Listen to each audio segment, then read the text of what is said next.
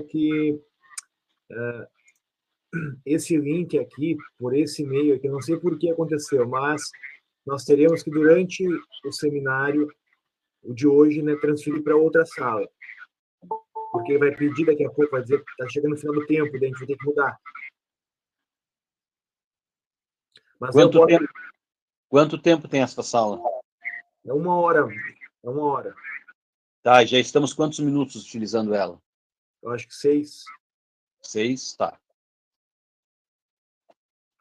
Então depois eu boto o link aqui, daí todo mundo vai. É, vamos ver. Talvez seja, talvez a gente mude ela na conclusão ou no início da tua fala, né?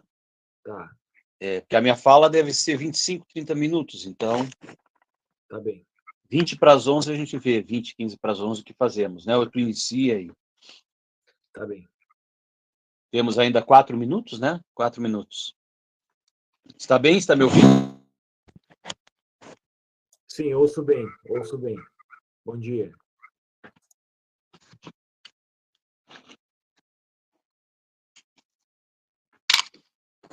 Vou abrir aqui pelo celular, que eu acho que o áudio é melhor. Mas está ouvindo bem mesmo, tá bom? Dá para ouvir bem.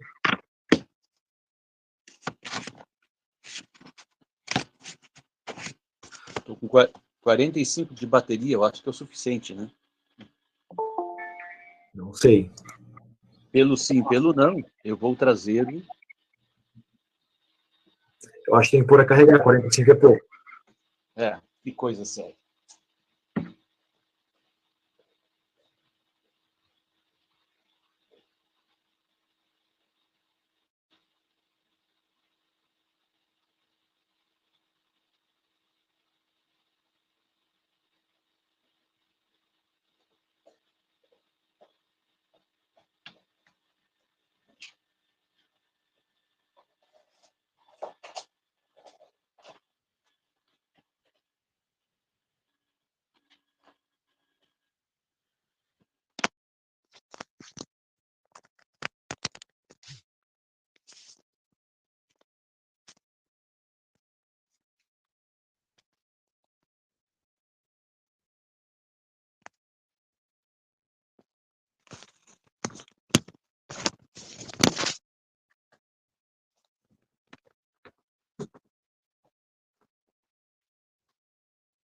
Tem um pequeno problema que ficou virado, professor, a tela.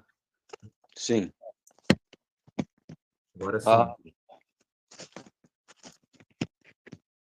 Bom, vou deixar o carregador aqui, só utilizarei na tua fala.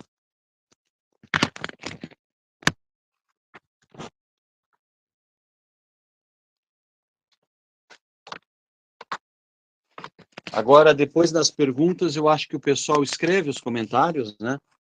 E aí tu administra isso.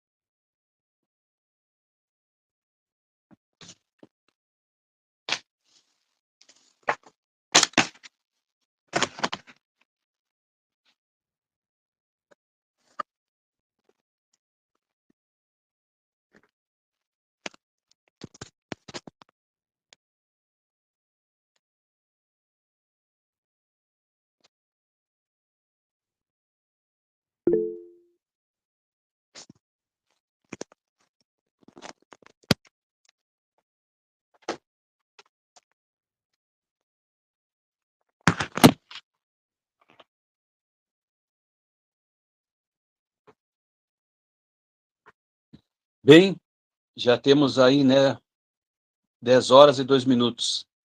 17 pessoas entraram.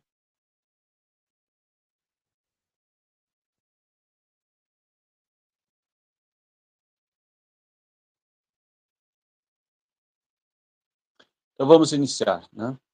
Bom dia a todos. Vamos então dar início a esse seminário sobre o pensamento político de Santo Tomás de Aquino. Eu lembro, então, que nós temos agora o início, e o seminário acontecerá, então, nas três, nas três próximas, as duas próximas quartas-feiras. Então, hoje, eu sou o professor Sérgio Streff, falarei sobre os escritos políticos de Santo Tomás, e me acompanha, no segundo momento, o mestrando, quase mestre, William Kalinowski, organizador também é, deste seminário e responsável para que a parte técnica funciona, funcione. Isso pode ocorrer aí daqui mais 50 minutos, nós teremos que migrar para outra sala, certamente, mas tenhamos paciência, em dois, três minutos, num cafezinho, fazemos esta transposição. Na próxima quarta-feira, quarta então, às 10 horas, ouviremos o doutorando Tales, que vai nos falar sobre a lei em Santo Tomás. E logo em seguida, o professor doutor Enir, da Universidade Católica de Pelotas, nos falará sobre o governo ou bom governo em Santo Tomás. E na última quarta-feira de novembro, então, ouviremos o doutorando Julian, conforme diz o cartaz, Julian, que nos falará sobre o bem comum de Santo Tomás. Tema importante que, de certa forma, imbrica todos os temas da filosofia, da teologia, da psicologia, da ética em Santo Tomás. E, por fim, então, o doutorando Bruno nos falará sobre o direito natural, ou, quem sabe, até algumas possíveis interpretações é, devidas ou indevidas que hoje se faz a respeito da lei natural e do direito natural em Santo Tomás. Hoje estamos atrasando um pouquinho, porque é de costume, né, no início a gente atrasar um pouco, esperar os que estão chegando. E eu aproveito para dizer o seguinte: há muitas modalidades ou muitas formas de se fazer um seminário. Podemos fazer um seminário ao longo do dia, um dia todo de discussão, de aprofundamento sobre um tema. Podemos fazer um seminário ao longo de um ano, com um debate mais intenso, né, um colóquio, etc. Então, há N formas de fazer o seminário. Esta é uma forma. Nós escolhemos um assunto, o pensamento político de Santo Tomás, elencamos alguns conceitos, alguns tópicos, e vamos colocar aqui mais para estimular o estudo, a pesquisa em Santo Tomás, como também o estudo nesses temas, porque a gente pode se interessar pelo autor, mas se interessar pelo tema e buscar argumentos relevantes que compõem o debate em torno deste tema. É o caso. Então, o nosso seminário tem essa intenção de colocar algumas sementes algumas ideias, poucas ideias, porém bem fiéis ao texto, ao pensamento de Santo Tomás. E como seminário, então, que apenas quer plantar algumas sementes, vejam que as ponências, as comunicações são breves, colocando essas sementes, anunciando as obras, então, assim, é, esperamos contribuir para que os interessados possam ir às obras, né, e é, aprofundar esses temas. Então, é um seminário mesmo nesse sentido que a própria, a própria palavra tem, de, de semear, de, de, colocar sementes, tá? É bom que se explique isso no início, pela brevidade, né, é, com que está acontecendo, vai acontecer este seminário. Está bem? Temos 10 horas e 6 minutos. Professor. Sim, William, por favor. Só um, um lembrete, tá? No final, é, quando a gente estiver se aproximando do final, eu vou pôr o formulário, né, para vocês irem e se inscreverem como atestarem que estão aqui participando, né? quem tiver os três é, participar das três os três dias do seminário terá então um certificado no final.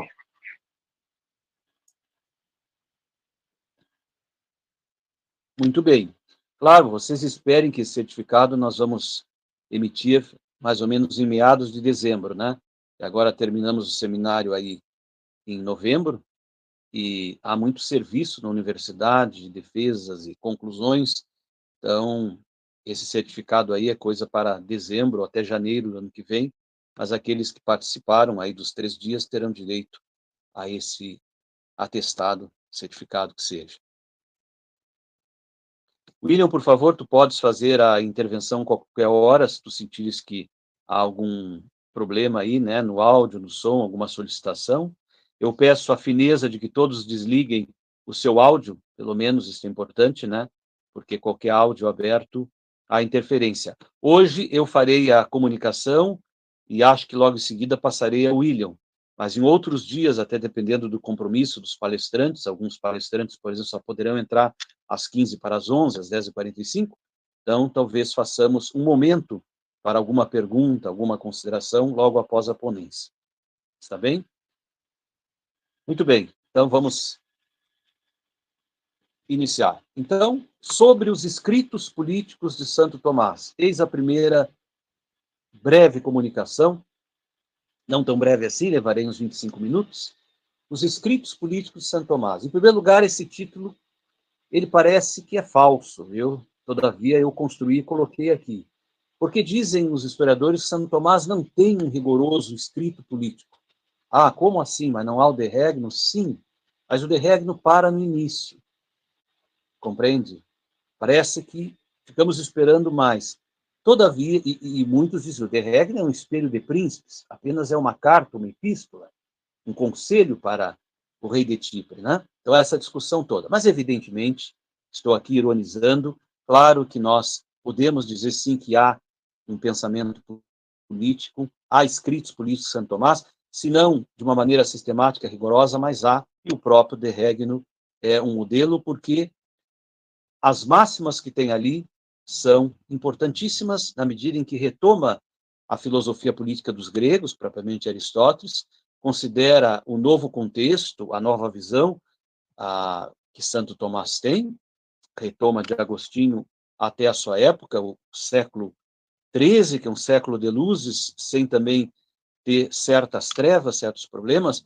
Eu lembro aqui que Santo Tomás perde o seu irmão Reinaldo, não seu amigo Reginaldo, Reinaldo, mas o seu irmão Reinaldo, quando tinha os seus 27 anos, seu irmão é assassinado num levante contra o rei. Então vocês vejam que as, a situação política né, não era tão tranquila e, de certa forma, isso até afetou a sua própria família. Bem, então vamos dizer alguma coisa, mas essa minha ponência aqui é mais para focar, localizar e anunciar que o pensamento político de Santo Tomás, esses conceitos em torno da política, se encontram dispersos em alguns escritos, mas, sobretudo, sobretudo claro, concentram-se em alguns. Inicialmente, deve-se dizer que entre os numerosos e variados textos de Santo Tomás de Aquino, mais de 140 títulos, não se encontram uma obra completa dedicada à filosofia política. Também não há um tratado específico sobre este tema na própria Suma Teológica. Todavia, existem textos significativos nos permitem reunir máximas importantes de suas orientações sobre tal tema. O pensamento político de Santo Tomás também está imbricado na sua filosofia prática ou moral, por exemplo, nas suas questões sobre as virtudes, as leis e o direito. Não faltaram numerosos autores que tentaram sistematizar seu pensamento, como Malagola, Boulon, Galan e Gutierrez, Roland Gosselin, Roca, Ramírez, Barreira, Anchance, entre outros. O sugestivo programa de uma filosofia humana, de uma filosofia do homem, esboçada por Aristóteles na Ética Nicomaqueia e desenvolvido na política, encontrou em Tomás de Aquino uma calorosa acolhida. Evidentemente, é preciso lembrar que Aristóteles trata da polis, e Santo Tomás do regnum cristiano. Portanto, há semelhanças e diferenças entre eles. A começar pela própria concepção de natureza humana. Apesar das semelhanças também, esta relação do indivíduo com a polis, né? Então, o pensamento político de Santo Tomás encontra-se expresso em diversas obras com os seguintes títulos. E aqui, então, eu apresento sete títulos e uma síntese desses, do conteúdo desses sete títulos que correspondem a sete escritos de Santo Tomás. Então, o primeiro é o escrito sobre as sentenças. O segundo, Suma contra os Gentios, Terceiro, a Suma de Teologia. Quarto, a Epístola Duquesa de Brabante. Quinto, a exposição sobre a ética nicômaco. Sexto, a exposição sobre a política. E sétimo, sobre o reino, tão conhecido como de Regno. Então, nesse estudo, eu vou brevemente dizer uma síntese, só meio que situar cada uma dessas obras, e, e vou dizer algo mais, me concentrar, enfim, dizer algumas ideias nos dois tratados ou escritos mais políticos, né, o que a gente poderia dizer que é um tratado político, que é o comentário de Santo Tomás à política de Aristóteles e, claro, o De Regno. Então vamos ao primeiro. O primeiro se intitula Scriptum super libros sententiarum. Scriptum super libros sententiarum.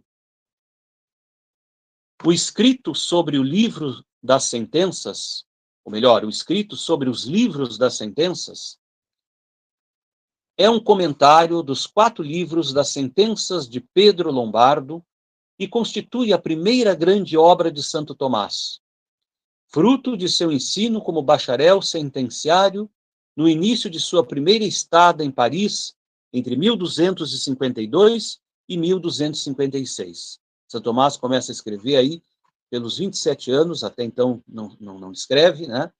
É, pelo menos não, não vem a lumen a publicação, mas é aí, nesse momento, que ele começa a escrever, e escreve muito. Sua genialidade de escrever tanto, uma memória fabulosa que reúne toda a tradição do passado, grega, patrística, comenta os contemporâneos do seu tempo, de certa forma já responde, constrói objeções que virão na modernidade, isto ele faz apenas em 19 anos, meus amigos. Dos 28 anos até mais ou menos os 47 anos, de 1226, 27 a, melhor, de 1256 até 1272, 73. Né? Bem, não vou me perder aqui, não posso seguir senão o tempo não dá. Então, esse primeiro escrito é da sua primeira estada em Paris. Sua redação ainda não estava concluída quando iniciou sua atividade como mestre. Estas sentenças de Pedro Lombardo tornaram-se um estilo de estudo cômodo que reuniram as opiniões dos padres da igreja sobre os diferentes temas tratados pela teologia. Era um grande catecismo da época. Santo Tomás, como outros, comentou estas questões e foi além de Pedro Lombardo. Por isso, pode-se considerar uma obra reveladora do seu próprio pensamento, entre os temas da moral que são tratados, encontramos poucas referências à política, mas não deixam de ser significativas, como, por exemplo, quando reflete sobre a resistência ao tirano. Então, ali temos pouca coisa, mas algo muito importante que São Tomás, olha, se o cara vai contra o bem comum, tem que tirá-lo. Né? Então, há que interpretar ali, é um texto forte sobre a questão de resistir e, e destituir o tirano. É isto, então, primeiro texto, tá? Segundo texto. Segundo texto se intitula Suma contra Gentiles. Suma contra Gentiles. A Suma contra os Gentios é a segunda grande obra pessoal de Santo Tomás, que a releu, modificou e corrigiu em várias ocasiões, Inclusive, os textos originais apresentam seu autógrafo. É um trabalho, Suma contra os Gentios, ele revisou. A redação inicia-se em Paris antes do verão de 1259 e provavelmente foi concluída na Itália antes de 1265. Os três primeiros livros são consagrados às verdades acessíveis à razão humana, o que a razão pode conhecer de Deus, dos efeitos do ato criador e da providência e do governo divino. No quarto livro, trata das verdades da fé que ultrapassam o domínio do conhecimento natural, como a trindade, a encarnação, os sacramentos, os fins intermediários e o fim último. No primeiro livro já encontramos analogias da monarquia com o princípio do ser, com a unidade da cabeça em relação aos membros do corpo, e com a unidade de Deus, que é a causa de todos os seres. Passemos então ao terceiro escrito que eu já mencionei, que é a conhecida e mais volumosa obra Suma Theologiae. A Suma de Teologia constitui a principal obra de Santo Tomás, na qual trabalhou durante os últimos sete anos de sua vida. Começou a ser escrita depois que renunciou a retomar o comentário das sentenças.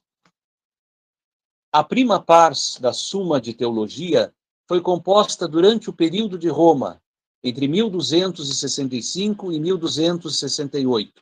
Claro que às vezes há contradições entre os historiadores a respeito destas datas. Veja o próprio nascimento de Santo Tomás, um, alguns acusam que foi final de 2024, a maioria diz de 1224, a maioria de 1225. Com certeza, ele nasceu até início de março de 1225. Né?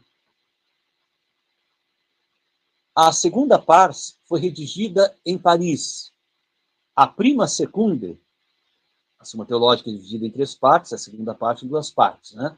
A prima secunde em 1271, seguida da segunda secunde entre 1271 e 1272. A terça pars, provavelmente iniciada em Paris em fins de inverno de 1272, teve sua redação prosseguida em Nápoles até 6 de dezembro de 1273, quando Santo Tomás deixou de escrever. Interrompida no Tratado da Penitência, questão 90, foi completada por um suplemento composto por seus discípulos a partir do comentário sobre as sentenças. A Suma de Teologia não apresenta um estudo sistemático sobre a política, mas cita e analisa elementos importantes, estabelecendo sempre as analogias que caracterizam a compreensão do ser na sua relação com os entes, como, por exemplo, as expressões do bem comum, poder, direito, governo, leis, fins, e volto a dizer, fim último.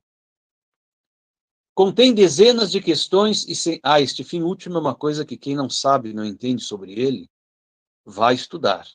Vá ver a primeira parte da segunda parte, lá na Suma Teológica, vá ver em Aristóteles, essa questão do fim último.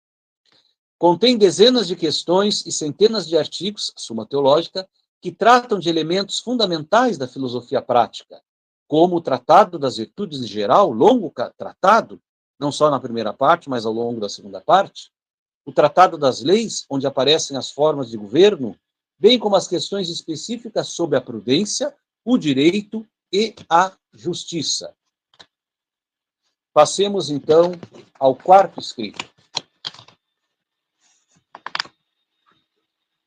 O quarto escrito a que me refiro intitula-se Epístola ad Ducissam Brabantiae. A Epístola à Duquesa de Brabante é igualmente conhecida com o nome sobre o governo dos judeus, Redime Ideorum, embora mais da metade do texto se refira aos súditos não judeus. Provavelmente foi escrito em Paris em 1271. As pesquisas recentes sugerem que a destinatária desta carta seja Margarida de Constantinopla, condessa de Flandres e filha de Balduíno I imperador de Constantinopla. Trata-se de uma resposta a questões relativas principalmente à administração financeira do súdito do príncipe, dos súditos do príncipe. Impostos. A nossa cruz, a cruz na nossa vida são os impostos, né? Devemos, não devemos pagar, a verdade é que temos que pagar. Santo Tomás funda a legitimidade do recebimento de impostos no princípio da utilidade pública, deixando claro que a autoridade foi instituída por Deus para promover o bem comum, ou seja, a utilidade do povo. Aqui nós temos já uma definição do que é autoridade. Ele que acresce, que aumenta, que concorre para o bem comum. Se a autoridade perde esta razão, é só poder. Por isso, a nossa obediência à autoridade, seja ela quem for, está ligada à razão, né? não é obedecer em tudo. Quinto escrito. O quinto escrito intitula-se Sententia Libre et Corum. Sententia Libre et Corum. E aí vem as traduções, as versões, dependendo das línguas. A exposício ou a exposição sobre a ética Nicômaco, ou se quiserem, o comentário sobre a ética Nicômaco, foi composto, foi composto em Paris em 1271 e 1272. Trata-se de uma sentença, isto é, de uma exposição sumária e de caráter mais doutrinal do texto de Aristóteles, contemporânea da redação da segunda segunda parte da Suma de Teologia. Já observaram que as obras agora se concentram, todas elas, né, aí nos últimos dez anos, oito anos da vida de São Tomás. Então é incrível que a maior parte da sua produção se concentrou nos, nos últimos, eu até diria, os últimos oito anos da sua vida. Ele realmente estava escrevendo quatro obras ao mesmo tempo, em algum momento até cinco obras ao mesmo tempo. Aqui, no comentário A Ética a Nicômaco, Aqui Santo Tomás estuda Aristóteles e, mais do que fiel comentador, aproveita-o para preparar a parte moral da Suma. A doutrina moral do Akinati é clara e difere de Aristóteles no sentido de que eleva a felicidade da vida contemplativa do homem à felicidade da bem-aventurança eterna. Então, em primeiro lugar, ele aproveita Aristóteles em tudo que pode aproveitar, inclusive o que está na Ética Nicoma, livro décimo, capítulo 7 e 8, Aristóteles fala do fim último, e o fim último é contemplar a verdade, é a virtude da sabedoria, e Aristóteles chega a dizer, é contemplar a Deus, mas em outro sentido, fruição divina, bem-aventurança eterna, Santo Tomás vai continuar esse tema do fim último e vai acrescentar algo. Portanto, aqui há uma semelhança da ética de Santo Tomás com a ética de Aristóteles, não há dúvida. Santo Tomás aí aproveita 95% de Aristóteles, mas há uma diferença é aí que a gente tem que ser sincero em passar da eudaimonia aristotélica para a beatitude cristiana, né, ou, no caso, Santo Tomás. A felicidade depende de uma legislação boa e honesta.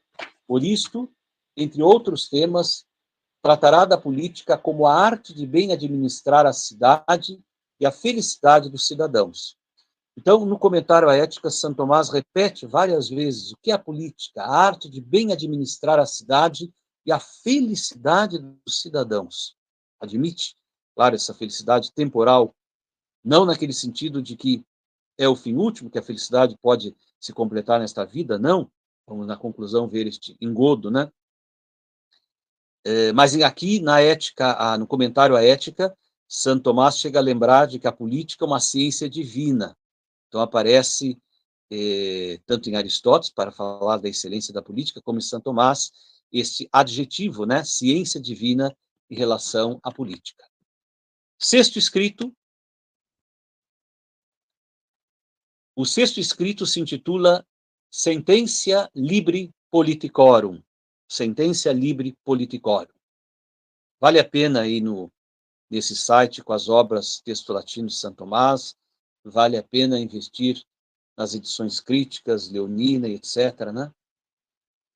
A exposição ou a exposição sobre a política de Aristóteles, ou algumas vezes o comentário à política de Aristóteles, pertence ao segundo período de ensino parisiense, 1269, 69 e 1272.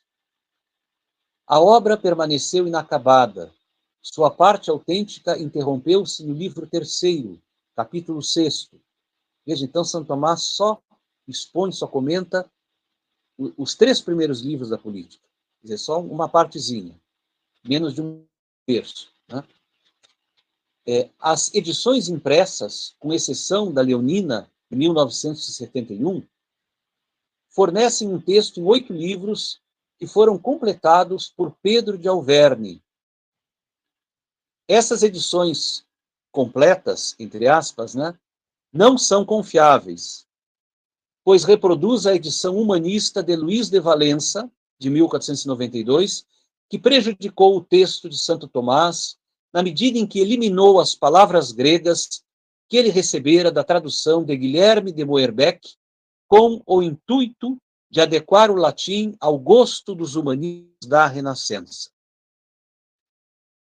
A obra original em grego, intitulada Política, de Aristóteles, contém oito livros. Santo Tomás expôs e comentou menos da metade.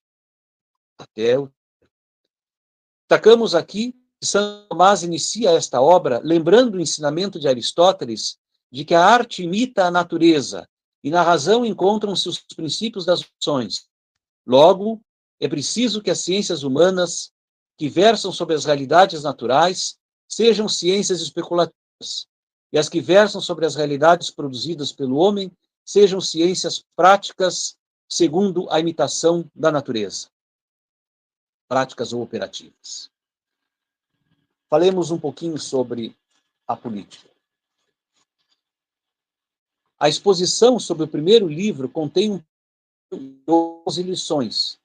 Trata da noção de cidade que visa a utilidade do viver bem e da existência, da administração doméstica, tanto do servo, da família, quanto do dinheiro e do lucro. Faça necessário saber as distinções, considerando as influências históricas que diferenciam a época do comentador em relação ao autor.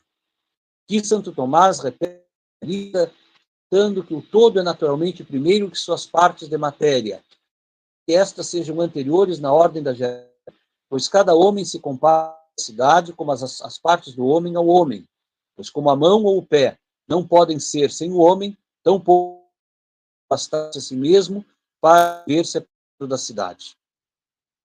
O homem, naturalmente, é um animal civil e social, diferente de ser um bicho ou um deus. A exposição do segundo livro, eu usei a palavra civil e social porque é o que está em Santo Tomás, né? Embora no grego a gente vê zoon politikos, zoon logos ou politikos, animal político. Aristóteles não menciona animal social, animal político. O homem, naturalmente, é um animal civil e social. A exposição do segundo livro apresenta as formas políticas e a sua crítica. De início, tem-se uma forte reprovação a certo coletivismo platônico, que propõe uma comunhão dos bens, dos filhos e das mulheres. Tomás faz, a partir da sua crítica, a defesa da estrutura familiar e do indivíduo, de modo que se diminua a força do poder público. Elogia e rejeita as diversas formas de leis, salienta sempre que o bem comum seja alcançado. O bem comum seja alcançado. Disposição do terceiro livro delimita as noções próprias da política, a compreensão de cidade e cidadão, a definição de indivíduo e sua relação com a magistratura. Aqui se tem a distinção entre a virtude do cidadão e a virtude do homem, bem como as diversas formas de governo, quer sejam retas, quer sejam injustas. Para conhecer o pensamento político de Santo Tomás, se faz necessário recorrer às demais obras. Além do comentário à política, sem dúvida, será o Tratado sobre o Reino que melhor caracteriza a originalidade do seu pensamento. E é interessante retomar essas formas de governo justas e injustas, né? no sentido dos gregos, propriamente Aristóteles, também São Tomás, que às vezes nós esquecemos que a tradição filosófica dos homens que sabem, né, é, é um pouco mais ampla do que a nossa reflexão hoje sobre as formas de governo eh, na política, né? E aqui São Tomás tem um elogio à monarquia no De Regno, como vamos ver agora, mas não esqueçam que na Suma Teológica, na questão 105 da, da primeira da segunda parte, dentro do Tratado sobre a Lei Antiga, ele admite, né, eh, e propõe a forma de, de governo misto, onde reuniríamos monarquia, aristocracia e democracia. É interessante que, nesse texto, Santo Tomás se refere a, a, a, utiliza o termo democracia, democracia, né? E não república, eh, quando se trata da, da, forma, das formas de governo justo, né? justas.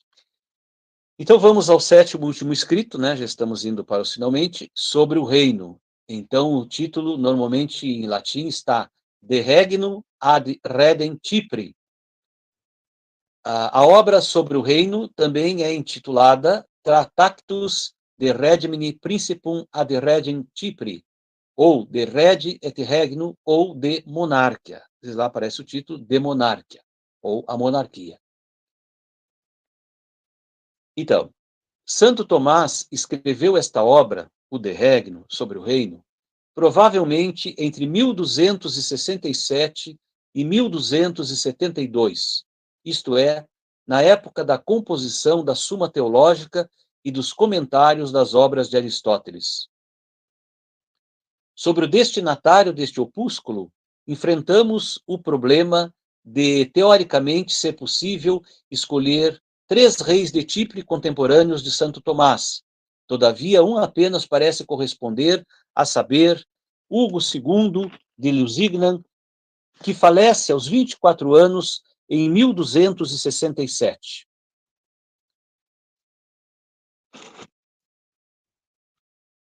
A morte prematura deste rei, com 24 anos, possivelmente tenha desestimulado Santo Tomás para concluir a obra. Este opúsculo se compõe de quatro livros. O texto de Santo Tomás vai até mais ou menos a metade, menos da metade, do capítulo 4 do livro 2. O restante é atribuído a Ptolomeu de Luca, seu discípulo e biógrafo. Todavia, deve-se dizer que esta parte escrita por Ptolomeu de Luca é pouco estudada e considerada como doutrina que se afasta, de certo modo, do primeiro livro. O De Regno tem dois objetivos principais, a saber, trata da origem do reinado ou governo e do ofício ou função de quem governa. As fontes da obra, conforme o próprio autor, são a Sagrada Escritura, a doutrina dos filósofos e os exemplos dos bons regimes. Não esqueçamos que Santo Tomás conheceu e relacionou-se com o rei São Luís da França, digno exemplo de governante.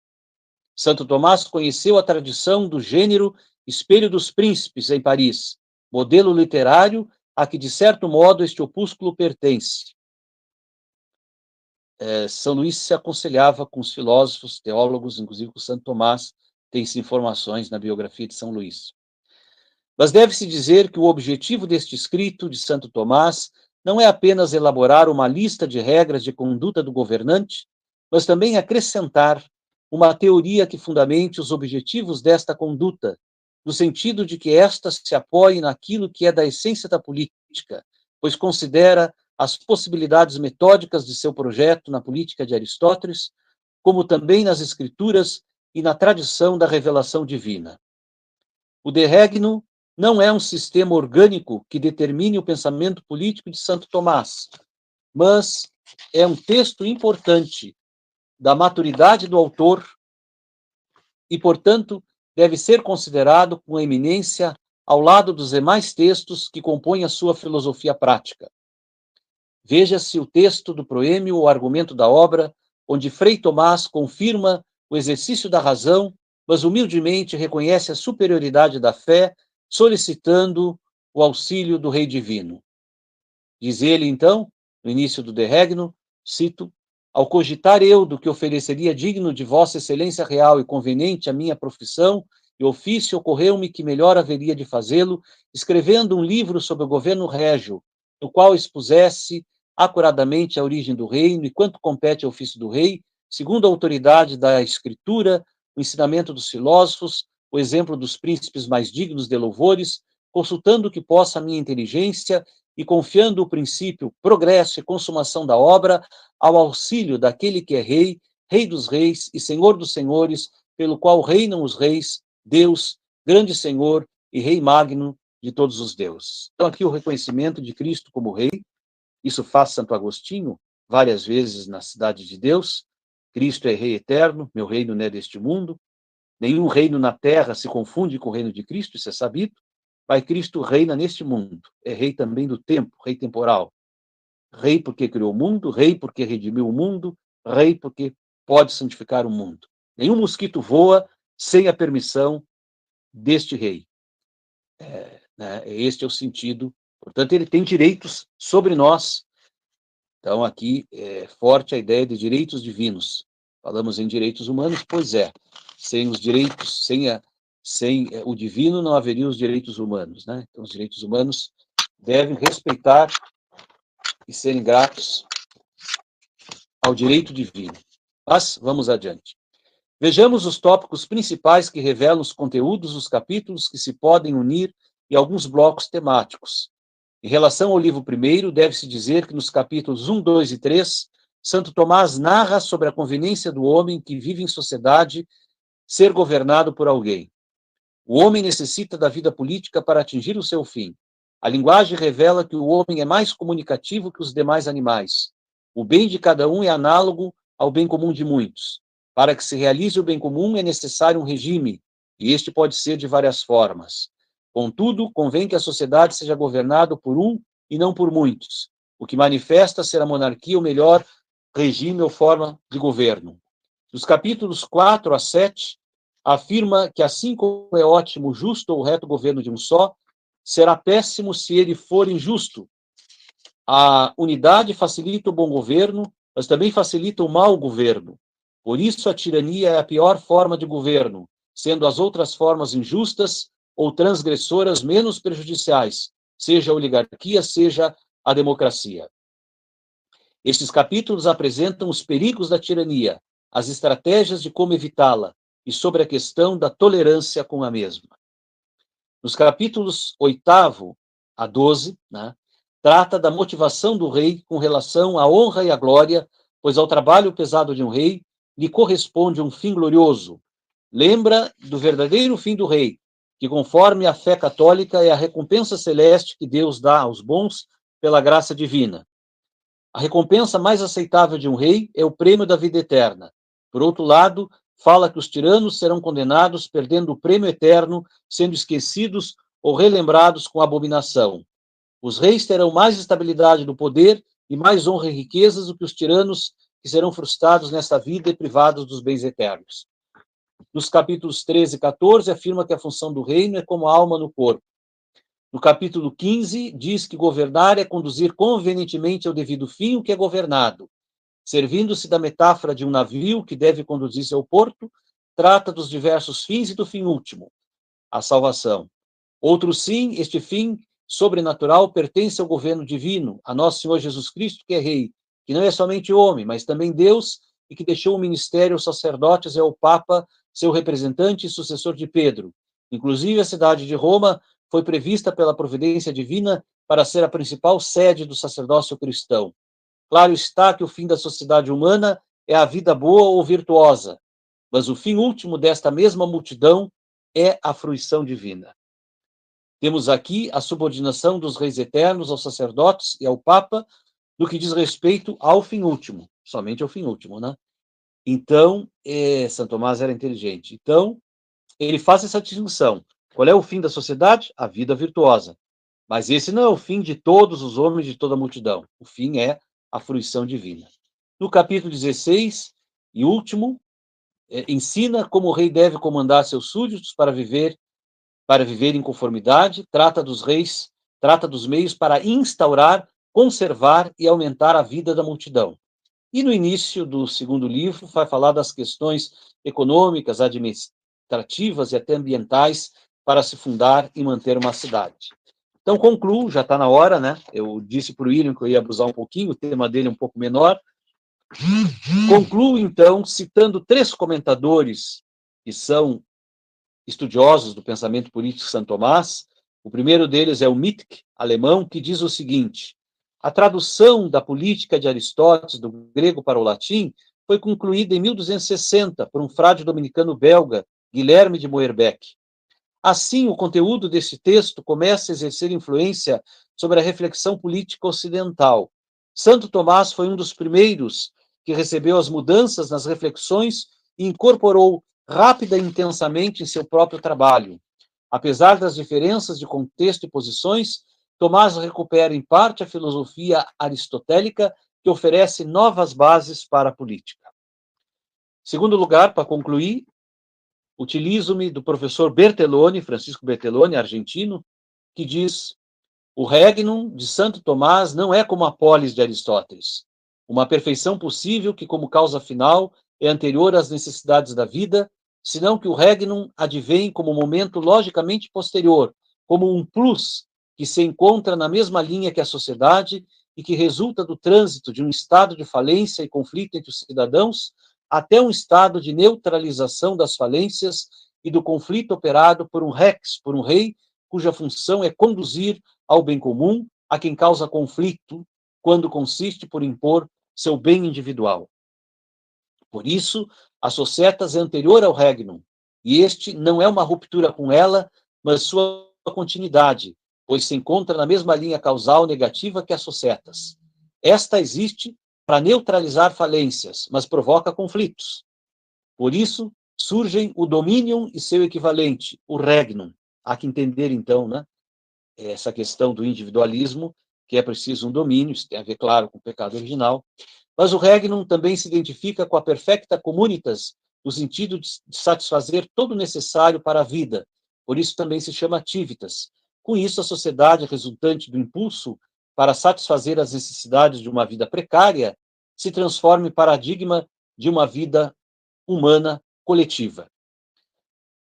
E, por fim, cito o professor eh, Jorge Martinez Barreira, espanhol, que nos traz a seguinte ideia, e ele trabalhou muito essa relação entre a política de Aristóteles e a política de Santo Tomás. O bem comum do universo opera também como um fim para os bens ou fins subordinados, entre os quais se encontra o bem comum político. Este bem comum político é de algum modo identificável com a forma de uma comunidade política. Neste caso, e segundo Aristóteles, essa forma é a ordem de justiça. Mas como a forma, desta vez, segundo a observação de Santo Tomás, só pode ser tomada como fim da geração e não com respeito à coisa gerada, é evidente que a forma da cidade, ou seja, a ordem de justiça pela qual ela é uma cidade, e não uma aliança comercial ou política, não pode ser seu fim último. Assim como a forma do homem é fim da geração humana, mas não do homem. O paralelo entre a geração do homem e a geração da cidade se apresenta aqui como uma boa ajuda para compreender a insuficiência teleológica da comunidade política, não somente com respeito a ela mesma, mas sobretudo quanto ao fim humano concreto como substância individual. A, felicidade de cada um. Né? Prestem atenção aqui, é, o pensamento de Barreira e que eu acompanho. Esta, contudo, a substância individual, esta, contudo, é uma ordem teleológica já entrevista por Aristóteles no final da Ética Nicômaco, mas, na verdade, definida com todas as letras no Tratado da Beatitude da Suma Teológica. Este fim a felicidade que todos buscam, a realização, este fim, está verdadeiramente além da comunidade política, a tal ponto que se poderia dizer, sem medo de errar, que para Santo Tomás buscamos politicamente fins transpolíticos. Para Santo Tomás buscamos fins transpolíticos. A comunidade política, portanto, não é um fim último e não constitui a última perfeição humana. Isso para os gregos, para os romanos, não para Agostinho e nem para Santo Tomás.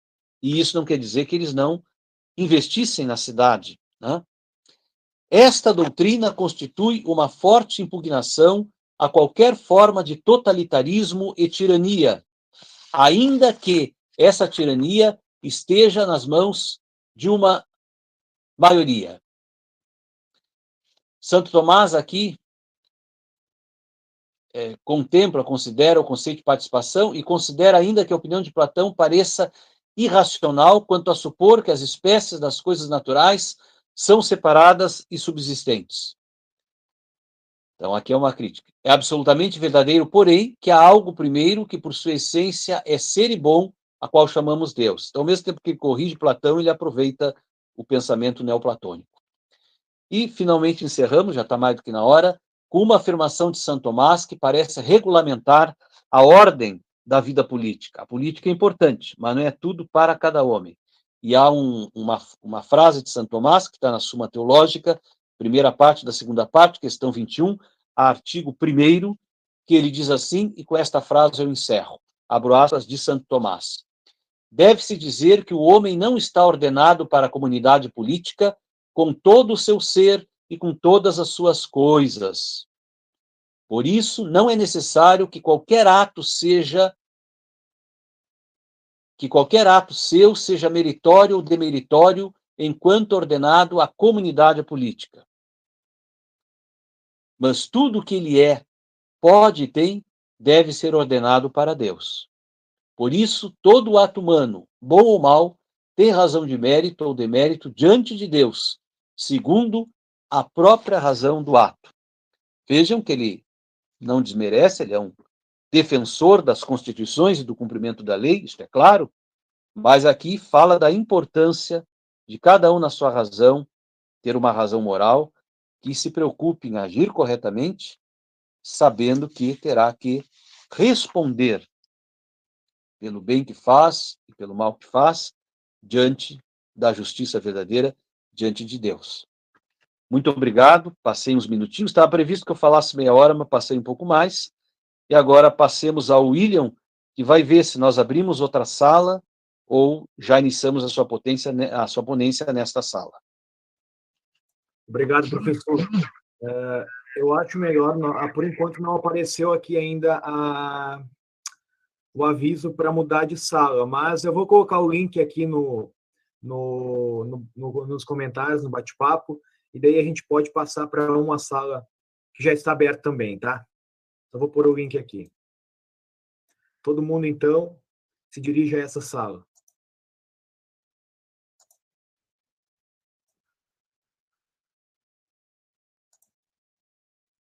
Temos que sair dessa. Podem ir já. Já pus, já, já pus o link ali já.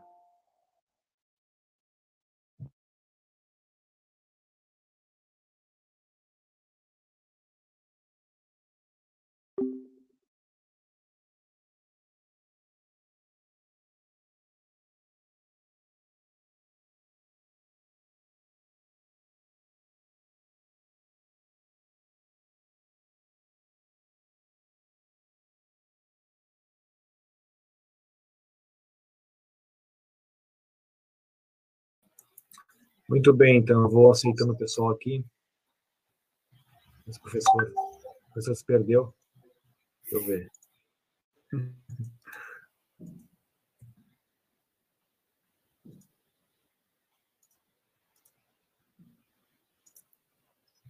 E aí, Julia, tudo bem?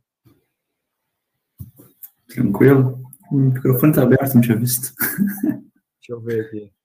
O professor não, não chegou ainda, né?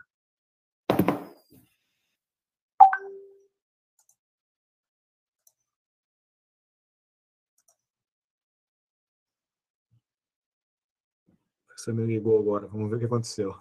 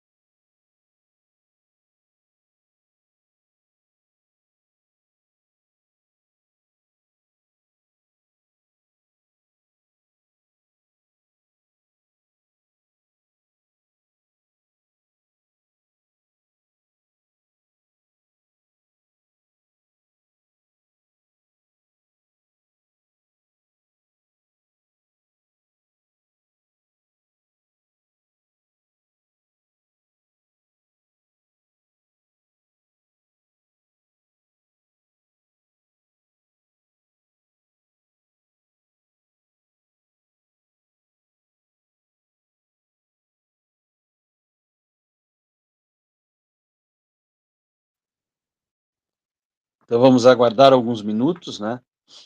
É, acho que o pessoal está entrando. E aí, William, acho que o pessoal já está entrando. Sim, sim. Acredito que na próxima reunião não vai acontecer isso por causa que eu não sei porquê. Eu mandei o link a partir de uma de uma conta que eu tenho no Gmail que eu posso usar o que eu quiser. Mas aí quando eu fui hoje entrar, percebi que, que ficou a questão de permitir no outro, no outro Gmail. Não entendi por quê. Então, hoje a gente vai ter que ter paciência um pouco. Então, nós vamos ouvir agora é, o mestrando e professor William Kalinowski. É, estuda Santo Tomás e vai nos falar sobre um tema que é um tema importantíssimo, polêmico e difícil. Santo Tomás temos poucas instruções, é um, um, uma questão apenas com quatro artigos. Ele vai nos dizer, considerando o tempo aí, o principal disto, né? E depois, então, teremos um tempo para alguma pergunta ou consideração. É, a minha ponência em si não há muito o que perguntar, porque eu fiz só uma, uma sinopse muito rápida de cada uma das obras, né? Mas talvez, não sei, sobretudo em segundo em relação à, à ponência do professor William, a gente possa ouvir alguma consideração, pergunta, enfim, tá bem? Então, por favor, professor William Kalinowski, estás com a, com a palavra. Tá bem, então, professor, muito obrigado. Só ainda estava permitindo acesso de uns colegas que, que ficaram sem o link, mas vamos lá, então. Então, Bom, pessoal... Podemos, podemos esperar mais uns 30 segundos? Veja Podemos, podemos sim, então. Podemos esperar um pouquinho só. Vai ser breve a exposição, né? Então dá, dá tempo.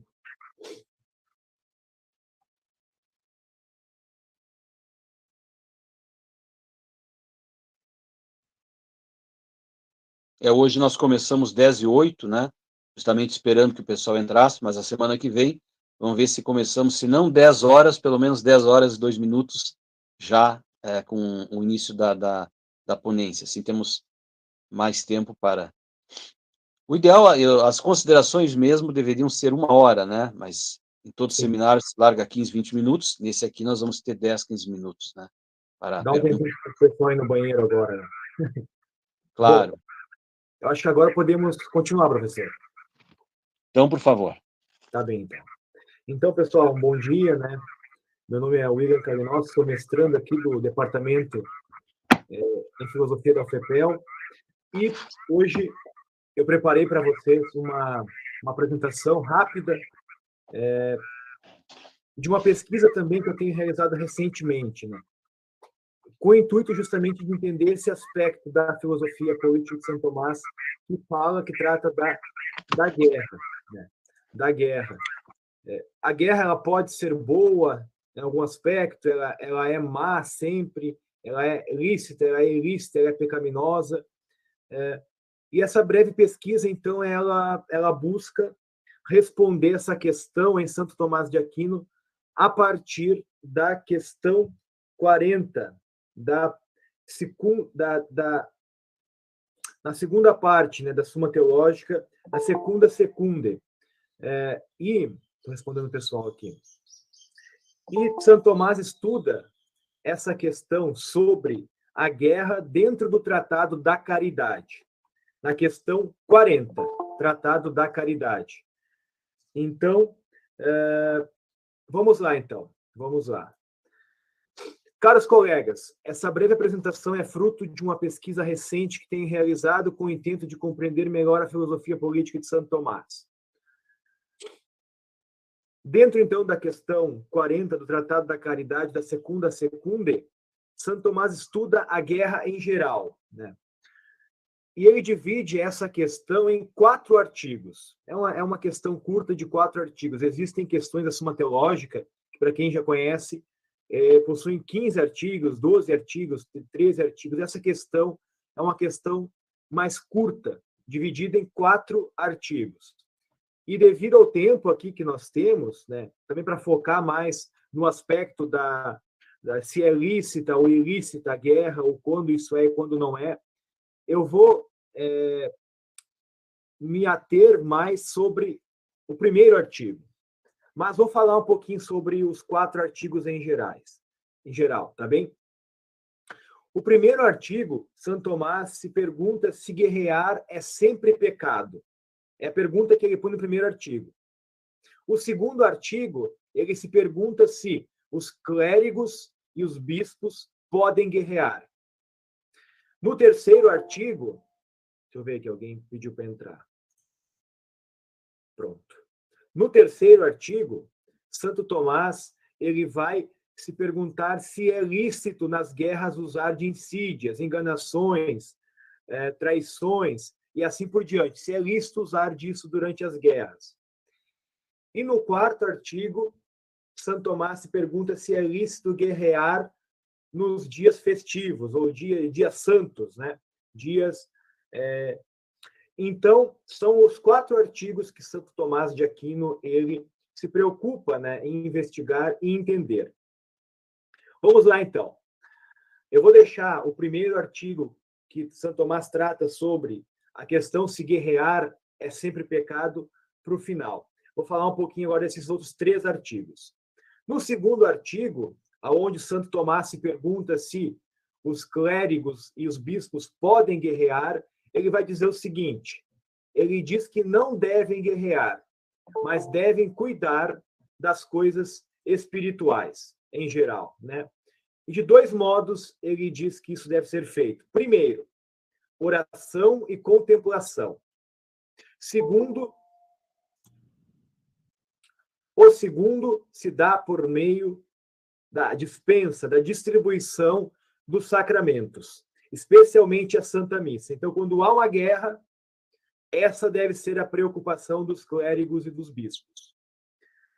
Então, eles não devem se meter a guerrear com espadas diretamente. Terceiro, se é lícito nas guerras usar de insídias. São Tomás vai dizer que é lícito em determinadas circunstâncias, como esconder seus planos dos inimigos, mas não é lícito fazer fraudes ou fazer acordos enganosos, eu dou um exemplo aqui, né? Por exemplo, trazendo para a Segunda Guerra Mundial, como, por exemplo, o acordo que fez Hitler, é, tinha feito com Stalin, e esse, Hitler rompe esse acordo e bombardeia Stalingrado. É, então, é lícito fazer, por exemplo, se eu tenho em mente um plano que visa o bem comum da minha, é, do meu país, do meu departamento, eu não tenho por que contar isso para o inimigo. Então, isto é, é Santo Tomás diz que isso é plausível, né? Esconder isso. Mas outra coisa é fazer um acordo e, sabendo que está fazendo um acordo para enganar o outro, é, para o mal do outro, não com a intenção reta. Essa insídia não é correta. E no quarto artigo, Santo Tomás ele se pergunta se é lícito guerrear nos dias festivos. E aí vai dizer o seguinte, que caso haja necessidade, seja preciso, para o bem comum da República, é lícito, sim, guerrear no dia santo. Mas não pode ser uma regra. Não pode ser é, algo que se faça de qualquer maneira e por qualquer razão, por qualquer circunstância. Não tem que deve haver um estado de necessidade. Eu não vou entrar aqui na leitura do texto, porque é, não daria tempo, mas depois eu posso responder alguma pergunta nesse sentido, tá bem? Então, agora, voltando sobre a reflexão, é, voltando-nos para a reflexão do primeiro artigo dessa questão 40, aonde Santo Tomás ele se pergunta se guerrear é sempre pecado, uh, Vamos ver que resposta, então, dá Santo Tomás a isso. Né? Se em algum momento a guerra ela pode ser tomada como lícita, justa e até necessária ou não. Santo Tomás, ele vai responder, ele vai colocar quatro objeções para responder essa pergunta. Primeiro, ele começa dizendo: parece que guerrear sempre é pecado. Essa é a, aparência, né? A, a, a, primeira tese que ele falsamente parece defender. E para sustentar essa, essa, essa aparência de que parece que guerrear sempre é pecado, ele põe quatro objeções para afirmar isso. né? Essas objeções, como nós sabemos, elas é, são, na verdade, objeções contra a resposta do próprio Santo Tomás. Então, após dar as quatro objeções, que eu não vou ler, que também vocês podem depois pesquisar para ler é, e buscar entender a questão de uma maneira mais, mais ampla, é, após dar as quatro objeções que parecem que estão é, afirmando, não, parece que realmente guerrear sempre é pecado.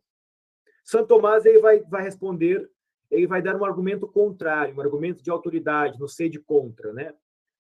E ele usa para responder isso, a essa, a essa suposta tese de que seja sempre a guerra um pecado, Santo Tomás ele utiliza a autoridade de Santo Agostinho e diz o seguinte: se a disciplina cristã tivesse como culpadas todas as guerras, no Evangelho se diria antes aos que pedem um conselho de salvação que lançassem de si as armas e abandonassem completamente a milícia. Então, se isso fosse realmente, é, se guerrear fosse levar à perdição da alma, à perdição da amizade com Deus, e, portanto, levasse à perda da salvação eterna, isso estaria dito claramente no Evangelho. Né? Então, Santo Tomás utiliza a autoridade de Santo Agostinho para começar a responder e dar a sua resposta de que nem sempre a guerra ela é pecaminosa, ela é ilícita e ela é má. Então agora Santo Tomás ele vai responder, né? Vai dar a sua solução para a questão. Vamos ver qual que é a solução de Santo Tomás de Aquino para essa questão. Se guerrear é sempre pecado. Vai dizer Santo Tomás então: para uma guerra ser justa, se requerem três condições. Três condições se exige para que uma guerra ela seja uh, justa. Primeiro, a autoridade do chefe, por cuja ordem a guerra deve ser feita, pois não pertence a uma pessoa privada mover a guerra, porque pode buscar o seu direito particular no tribunal do superior. Semelhantemente, também não pertence, também não pertence a uma pessoa privada convocar a multidão, o que deve, ser feito nas guerras. Ainda não enviei o link pessoal da, do atestado de presença hoje. No final, no momento das perguntas, eu vou enviar, tá bem? Então, primeira condição para que uma guerra seja justa, que seja convocada por uma autoridade, por um chefe que tenha autoridade. Por onde, como o cuidado da república foi cometido, foi aos chefes, a eles lhe pertence defender a coisa pública da cidade, do reino ou da província que lhe está submetida. Ora, eles defendem materialmente com a espada contra os perturbadores internos quando punem os malfeitores, segundo aquilo que diz o apóstolo. Então esta é a primeira condição, que esta guerra ela seja convocada por uma autoridade legítima, que seja realmente o chefe. A segunda condição que diz Santo Tomás é necessária uma causa justa. Isto é, que os atacados mereçam selo por alguma culpa. Por isso, diz Agostinho, costumam definir as guerras justas como as que vingam injúrias, quando uma nação ou uma cidade que vai ser atacada pela guerra ou deixou de castigar o que foi iniquamente feito pelos seus membros, ou de restituir o de que se apoderou injustamente. Então deve haver uma causa justa. Então, a primeira razão, a guerra, ela deve ser convocada por uma autoridade competente, legítima. Segunda condição, deve, deve ter, existir uma causa justa. E qual que é a terceira condição? Vamos ver. Continua Santo Tomás. Terceiro, é necessário que seja reta a intenção dos beligerantes. Pelo que se entende, em que sentido se entende uma intenção ser reta? Vamos ver. Essa parte é muito importante. Pelo que se entende, o promoverem o bem ou evitarem o mal. Então, essa deve ser a intenção daqueles que estão promovendo a guerra. Promover o bem, em última instância, restaurar o bem e evitar o mal. Por isso, diz Agostinho, os verdadeiros adoradores de Deus consideram justas também as guerras feitas, não por cobiça ou por, por crueldade, mas por desejo de paz, para que os maus sejam reprimidos e os bons socorridos. Pode, contudo, acontecer que, mesmo sendo legítima a autoridade de quem declara guerra e justa a causa, ela venha a tornar-se ilícita por causa da intenção depravada. Então, de certa forma, nós podemos ter uma causa material para a guerra, né? a autoridade do imperador, do presidente, do chefe da nação. Podemos ter a causa justa,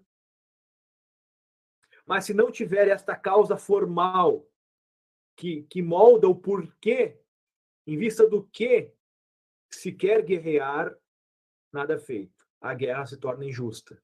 Então é preciso que, além de se ter autoridade, além de se ter uma causa justa, é preciso que aqueles que promovem e convocam a guerra queiram alcançar o bem, a paz, a harmonia. E o bem comum da sociedade antes de tudo. Pois, continua Santo Tomás citando Santo Agostinho, o desejo de danificar, a crueldade, não no, a crueldade no vingar-se, o ânimo encolerizado e implacável, a revolta, a ânsia de dominar e coisas semelhantes são as que, nas guerras, são condenadas pelo direito. Então, meus amigos, a pergunta é respondida dessa forma: uma guerra, nem sempre guerrear é mal, nem sempre a guerra é pecado. Mas, para que ela seja justa, lícita e conforme as regras do direito, ela deve abarcar estas três condições deve ser convocada por uma autoridade competente, legítima, deve existir uma causa justa e deve-se também procurar, no ato de guerrear ou promover a guerra, sempre buscar o bem, ter essa intenção reta de alcançar o bem e evitar o mal. Após nós vermos a resposta que dá Santo Tomás, nós podemos voltar às objeções agora, realmente fazendo uma análise, é, uma, uma leitura analítica de toda esta questão 40 que trata sobre a guerra. É, na primeira objeção, Santo Tomás tinha posto o seguinte: pois a pena só se inflige ao pecado. Ora, o Senhor inflige uma pena aos que guerreiam, conforme a Escritura. Todos os que tomam tomarem espada morrerão à espada. Logo, toda guerra é ilícita. Vamos ver de que modo, então, Santo Tomás responde a essa questão, a essa objeção, né? Ele é sério, Santo Tomás ele põe as objeções realmente com o intuito, né? Não é só é, por é, meras condições metodológicas, mas é realmente com o intuito de responder, como se algum de nós estivesse agora aqui objetando contra ele. Como diz Agostinho, tomar, como diz Agostinho, tomar, toma da espada aquele que, sem ordem ou licença de qualquer poder superior ou legítimo, se arma para derramar o sangue de outrem. Aquele, porém, sendo pessoa privada, toma da espada por autoridade do príncipe ou do juiz, ou, sendo pessoa pública, o faz por zelo de justiça, e como por autoridade de Deus, esse não toma da espada por sua própria resolução, mas porque lhe foi cometida por outrem. Por isso, nenhuma pena lhe é devida. Nem entretanto os que tomam da espada pecaminosamente, sempre são imolados por ela. E contudo, sempre sempre por ela perecem, porque pelo pecado de terem se servido dela serão eternamente punidos, se não fizerem penitência. Então, essa é a resposta de Santo Tomás à primeira objeção. Em alguns momentos, a guerra ela é explícita, justamente. Segunda objeção de Santo Tomás. Vamos ver. Demais, tudo o que contraria o preceito divino é pecado. Ora, guerrear contra o preceito divino, pois, diz a Escritura, guerrear é contra, contraria o preceito divino. Pois diz a Escritura: Eu, porém, digo-vos que não resistais ao que vos fizer mal. E no outro lugar, não vos vingueis a vós mesmos, ó caríssimos, mas dai lugar à ira. Logo, guerrear sempre é pecado. Vamos ver como Santo Tomás responde a essa objeção importante. Os referidos preceitos, como diz Agostinho, sempre citando Santo Agostinho, né? Nesse assunto sobre a guerra, Santo Agostinho é a autoridade, a referência. Os referidos preceitos, como diz Agostinho, devem ser sempre observados para a preparação da alma, de modo que estejam sempre preparados a não resistirmos ou a não nos defendermos, se for necessário. Mas às vezes devemos agir de outro modo, por causa do bem comum, ou mesmo para bem daqueles com quem lutamos. Por isso, nem sempre guerrear é mal. Então, essa é a resposta de Santo Tomás à segunda objeção. A terceira objeção, vamos ver que ele põe. Nada contraria ao ato de virtude a não ser o pecado. Ora, a guerra contraria a paz. Logo, a guerra sempre é pecado. Vamos ver como responde a essa objeção. Vejam, que interessante isso. Né? Também os que movem guerra justa buscam a paz. Por isso, não contrariam senão a má paz, que o Senhor não veio trazer à terra. Que o Senhor não veio trazer à terra, conforme a Escritura. Por isso, diz Agostinho, não buscamos a paz para provocar a guerra, mas fazemos a guerra para alcançar a paz. Por isso, quando fizeres guerra, ser pacífico, para, vencendo os que guerreais, os conduzires à utilidade da paz. Vejam, justamente aquele espírito, né, de aqueles que promoverem a paz devem buscar, antes de tudo, o bem, né, o bem comum e a salvação, a conversão dessas almas, conduzirem para o caminho correto. A quarta objeção e última, Santo Tomás se pergunta o seguinte: todo de uma atividade, todo exercício de uma atividade ilícita é lícito, como demonstra o exercício das ciências, esse que nós estamos aqui buscando agora. Ora, os exercícios de guerra que se fazem nos torneios são proibidos pela igreja, pois os que morrem em tais exercícios são privados da sepultura eclesiástica.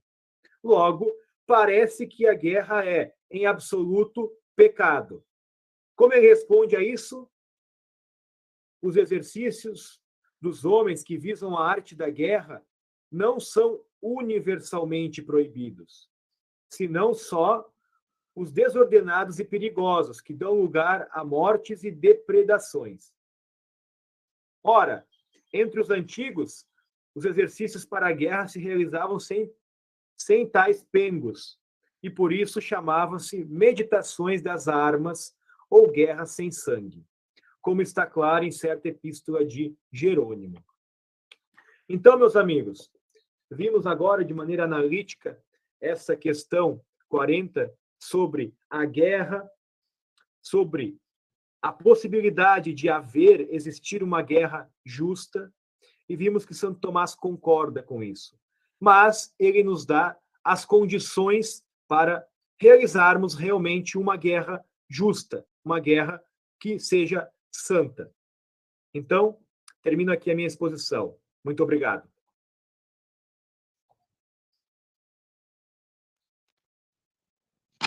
Obrigado, William.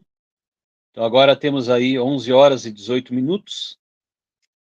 Como já se era de esperar nesse primeiro dia, menos tempo, mas podemos ouvir alguma pergunta, alguma consideração.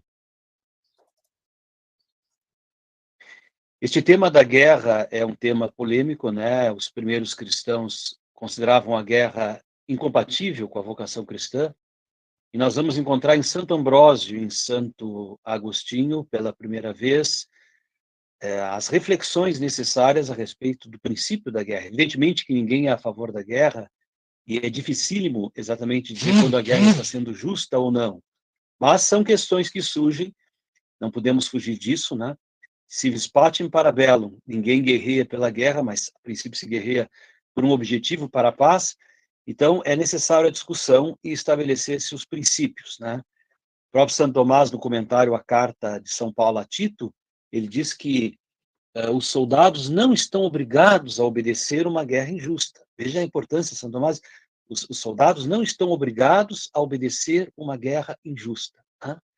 Então, é, estabelecer os princípios da guerra que não seria injusta, vamos dizer assim, ele não fala em guerra santa, né? A guerra que não seria injusta, é, é necessário, claro, mas a aplicação disso, evidentemente, que sempre será problemática, né? Sim. É, entre aquelas condições que estão ali, eu fiquei pensando realmente, né? Qual delas é a mais difícil de ser uh, percebida claramente, né? Temos uma pergunta aqui, professor. Deixa eu ver. Professor Sérgio, o senhor, pode falar um pouco mais sobre o suplemento que completa, com, com, completa a Suma Teológica? Muito pouco, é, porque esse suplemento, então, foi feito pelos discípulos de Santo Tomás, e aí eles utilizaram, de certa forma, eles resumiram aquilo que Santo Tomás tinha escrito propriamente, porque esta é a parte que vai tratar dos sacramentos, né? São Tomás para no sacramento da penitência. A ordem dos sacramentos é batismo, penitência, confirmação, crisma, eucaristia, matrimônio, sacerdócio e extrema unção, unção dos enfermos, que seja.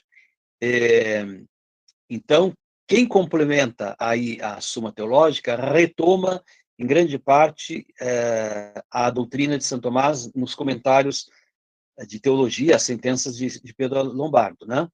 É, vai ter uma similitude com isso aí. Mas é o que eu posso dizer agora, né? Esse seria outro tema. Foi a pergunta da Lauren Quadros. Ah, muito é, obrigado. E ela fez a pergunta para mim também aqui. Professor William, poderias explicar um pouco mais a segunda objeção à guerra colocada e refutada por Santo Tomás? Sim, é, Santo Tomás está dizendo, ele cita ali, né, é, alguns preceitos que estão colocados que parecem indicar que guerrear é sempre pecado, mas ele diz o seguinte, que esses preceitos eles existem como uma disposição da alma, né? Não devemos lutar, devemos receber né? é, de bom grado as cruzes, as, as ofensas até, né? As, alguns maus, né? Devemos receber, por mais que não entendemos, para preparar para isso. para essa mortificação. Mas existem algumas circunstâncias que o bem comum, seja o bem comum ou o bem particular individual, até mesmo daquele que nos ofende, que exige que nós retruquemos, né? que nós respondamos, que nós, é, até quando é uma ofensa ou um mal contra a polis, a cidade, nós, a República, nós devemos lutar para defender isso. Então, ele está falando de uma disposição da alma. Aqui. Geralmente, comumente, nossa alma deve estar é, preparada para sofrer. Mas, em algumas circunstâncias, quando esse sofrimento ele vai contra o bem comum, nós devemos pegar nas armas, né? ou defender o bem comum. Mais alguma pergunta? Deixa eu ver aqui. A Cícera perguntou, ó, o César escreveu. César escreveu, impressionante a lucidez do pensamento de Santo Tomás de Aquino, principalmente tendo como referência a Aristóteles de Santo Agostinho. Muito contribuíram no processo da evolução do pensamento e do conhecimento humano. Certamente, Sérgio. A Cícera pergunta, professor Sérgio, primeiro, parabéns pela excelente fala. Poderia falar um pouco mais sobre a questão na suma teológica em que o Akhenaten fala sobre os dois poderes da democracia? Desde já, obrigada. A Cícera.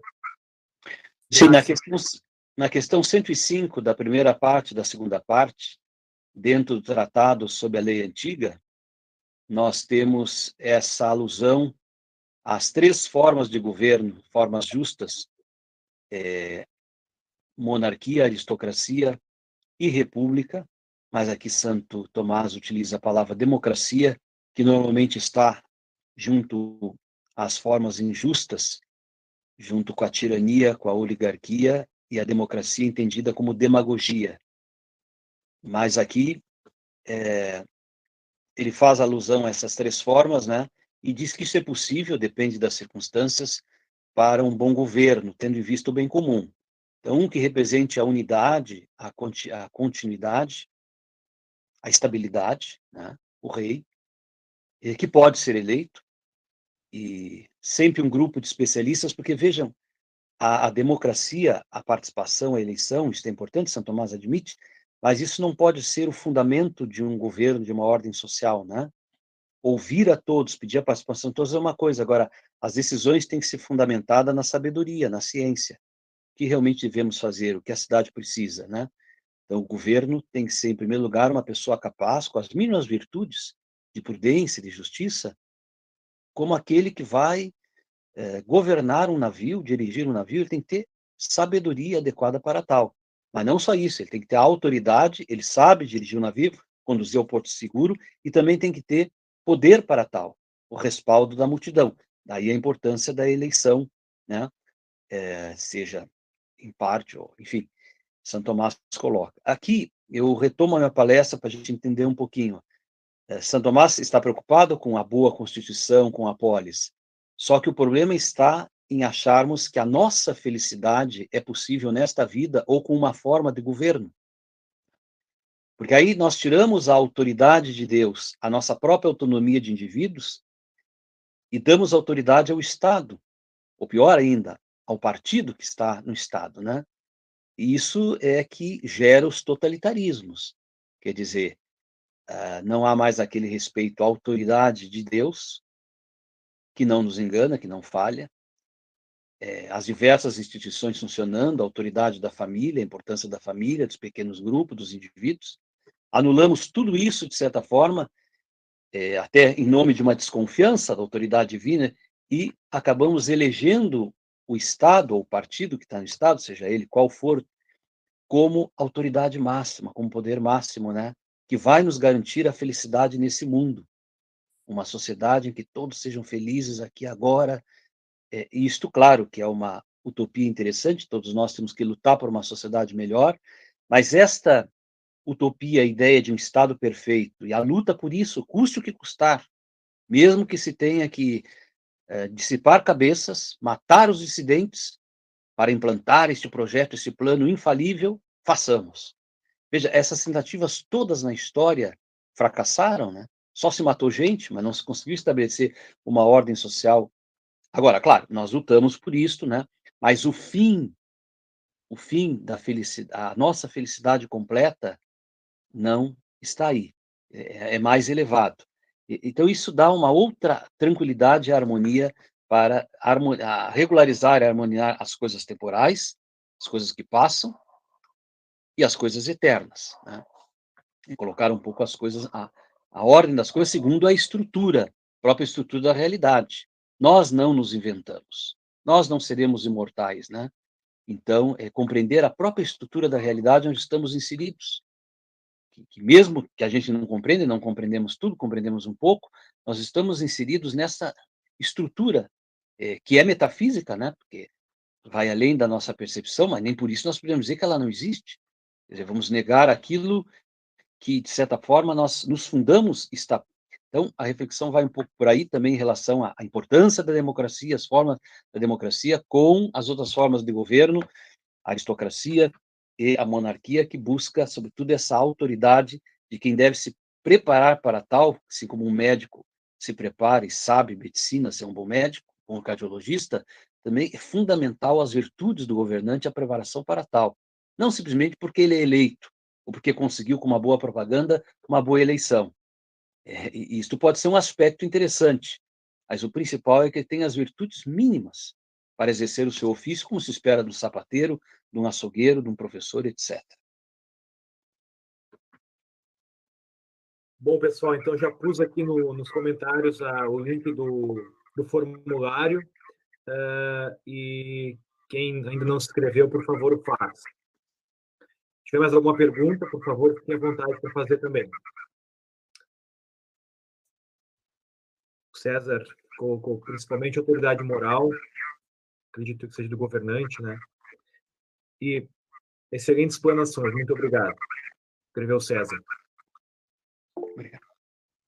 O Jorge também, escreveu excelente.